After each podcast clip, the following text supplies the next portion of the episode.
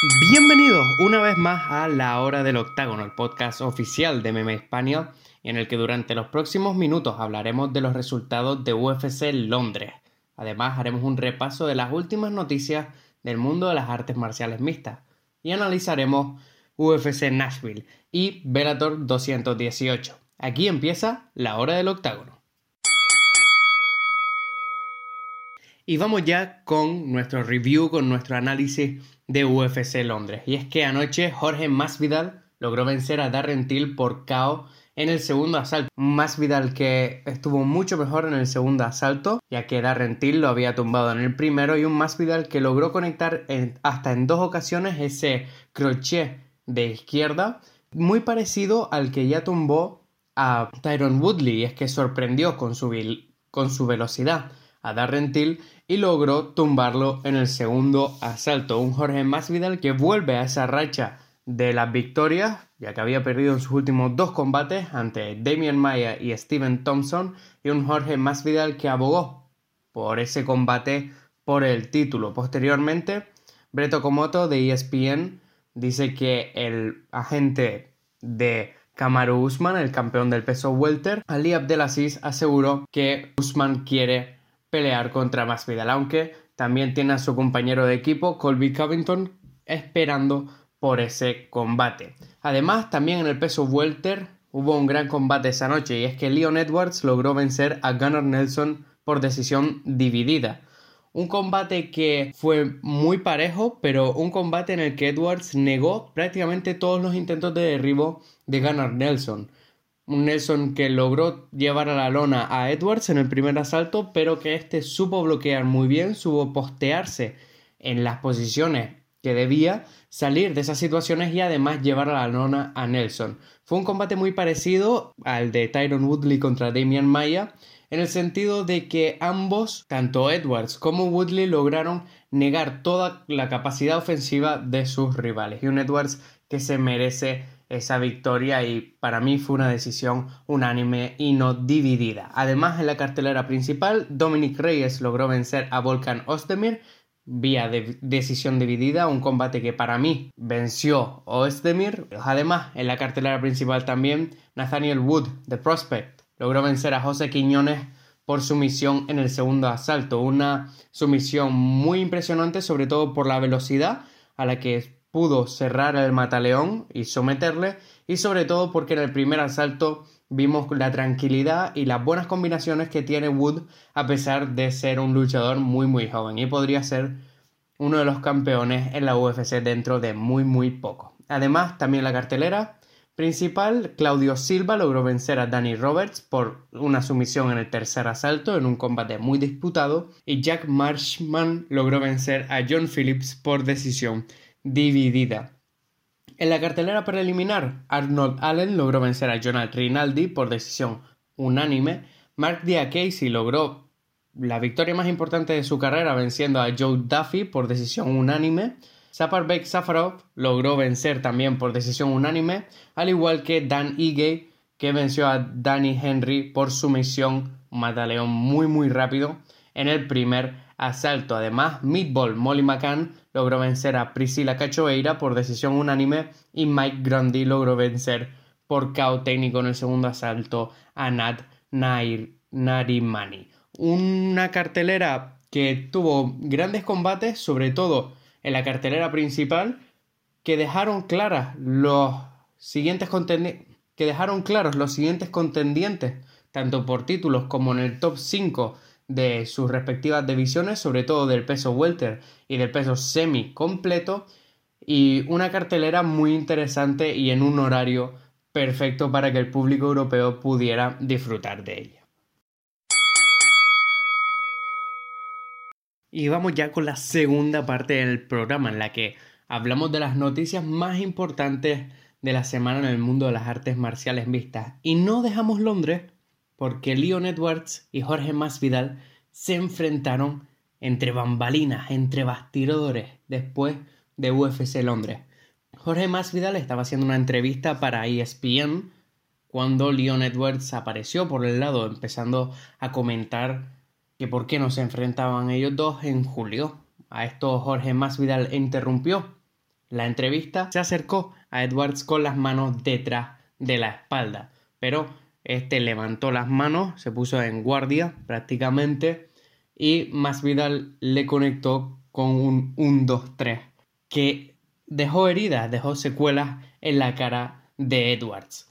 Un, un encontronazo que fue detenido rápidamente, que fue después de las entrevistas y las conferencias de prensa que se suelen hacer por los medios de comunicación y que sobre este incidente reflejó después Masvidal con Breto Komoto de ESPN, diciendo que solo quería que Edwards le dijera las cosas a la cara, que no valía nada, que ni siquiera quería pelear contra él porque no valía ni un solo entrenamiento.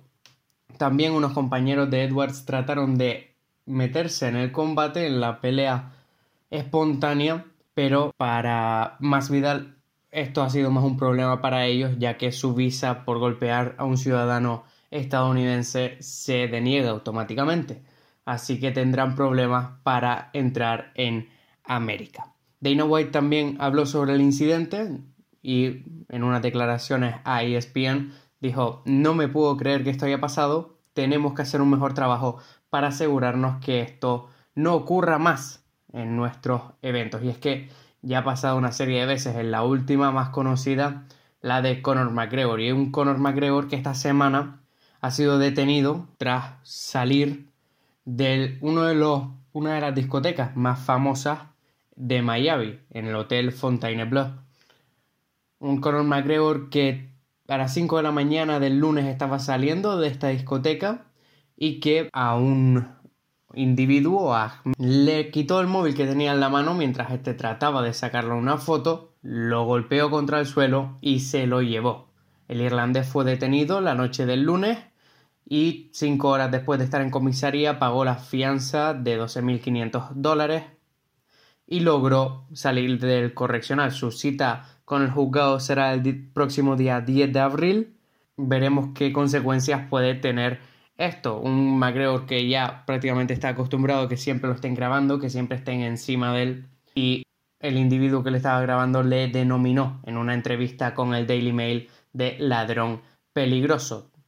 Dijo que no voy a mentir, tenía miedo por mi vida y es ese tipo es un arma letal. Unas horas después de que saliera de la comisaría, McGregor emitía un comunicado a través de sus redes sociales citando que la paciencia en este mundo es una virtud en la que tenía que seguir trabajando y daba las gracias a sus aficionados de verdad por estar ahí siempre. Un Conor McGregor al que se le vence también la suspensión en abril y que podrá empezar a pelear a partir del mismo 7 de abril. Veremos si tiene un nuevo oponente o no. Y la UFC también ha anunciado varios combates de UFC 238 que tendrá lugar el próximo 8 de junio en Chicago. El combate más importante de todos, Valentina Shevchenko defenderá su título contra Jessica Ay, una Jessica Ay que ha logrado vencer en sus tres últimos combates en el peso mosca después de haber encarrilado cuatro derrotas consecutivas en el peso gallo. Además, se ha anunciado el combate entre Tatiana Suárez y Nina Ansarov y Joan Calderwood contra Caitlin Chukagan para esa misma cartelera. Y una noticia un poco retrasada de fecha, y es que Derek Lewis, cuando peleó contra Junior Dos Santos, estaba lesionado.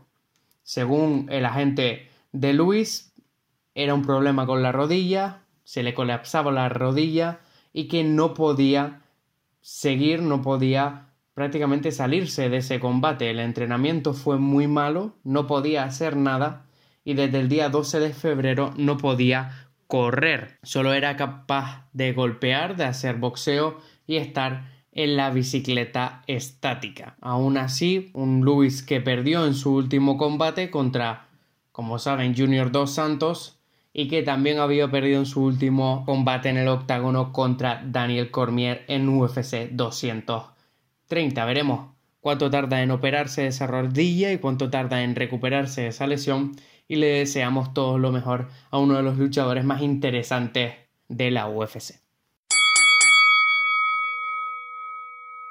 Y vamos ya con los combates que tendrán lugar la semana que viene. Y es que la semana que viene, por fin, de nuevo tendremos cartelera de Velator y cartelera de la UFC.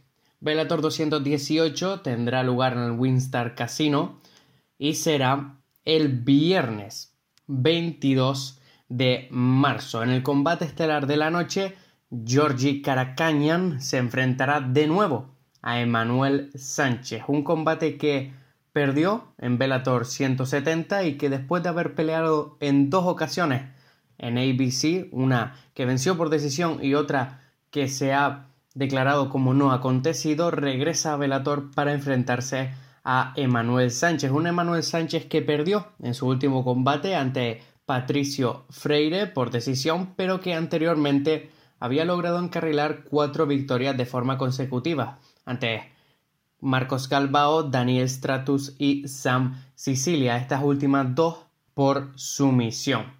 Será un combate muy interesante en el que Caracañan busque la sumisión, en la que tiene una ligera ventaja habiendo conseguido 14 sumisiones a lo largo de su carrera, mientras que Sánchez tratará de mantener el combate en los pies, aunque también tiene 7 sumisiones en su récord profesional. En el coevento estelar de la noche regresa el, ex campeón de Bellator, Linton Basel, y que en esta ocasión se enfrentará a Valentín Moldavsky. Un Moldavsky que ha logrado vencer en sus dos combates en Bellator, uno por decisión y otro por KO técnico, este último en Bellator 202, y será un combate en el que Basel tratará de regresar de esas últimas dos derrotas ante Ryan Bader y Phil Davis y empezar 2019 con buen pie. Un combate, podría decir, la posición de ambos luchadores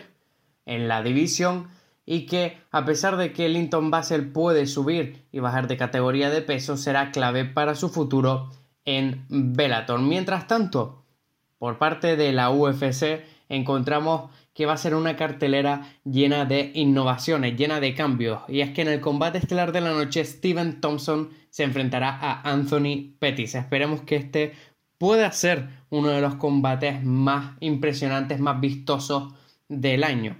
Un Steven Thompson, que viene a haber perdido en su último combate ante Darren Till, y un Anthony Pettis, que también viene a haber perdido su último combate ante Tony Ferguson. Será un combate en el que Pettis suba de categoría de peso al peso welter y que veremos cómo se adapta su cuerpo a estos cambios repentinos. Recordemos que hace tan solo un par de años estaba bajando al peso pluma para competir contra Max Holloway por el título interino, un combate que también perdió, pero en el que no llegó al peso. Entonces podríamos ver a un Anthony Pettis menos preocupado por ese peso y más preocupado por volver a ser su anterior versión volver a ser agresivo, como ya vimos ante Ferguson. En el co-evento estelar de la noche, Curtis Blades se enfrentará a Justin Willis, un combate en el que ambos luchadores buscan su posición en el peso semicompleto. Un Justin Willis que todavía no ha perdido en la UFC, ha tenido cuatro combates, solo ha perdido un combate en su carrera y fue el primero, y desde entonces han sido todo victorias, mientras que Curtis Blades tratará de reponerse, tratará de establecerse de nuevo en esa división del peso completo, regresando de esa derrota ante Francis Ngannou. Además, en la cartelera principal tendremos el segundo combate de Luis Peña en la UFC y el segundo combate de Macy Barber, que se enfrentará a JJ Aldrich. Una Macy Barber que sube también de categoría de peso y que veremos cómo se adapta a esta situación. Hay un artículo muy interesante en nuestra página web en MMA Hispania en el que analizamos su dieta para llegar al peso paja y cómo esto le ha repercutido en su cuerpo. Podrán seguir todos los resultados tanto de UFC en ESPN Plus 6 como de Bellator 218 a través de nuestra página web mmhispania.com y podrán seguir los resultados en directo a través de nuestro Twitter. Además también tendremos un análisis de la cartelera en nuestro canal de YouTube. Yo soy Adrián García, redactor y editor de mmhispania.com y esto ha sido La Hora del Octágono.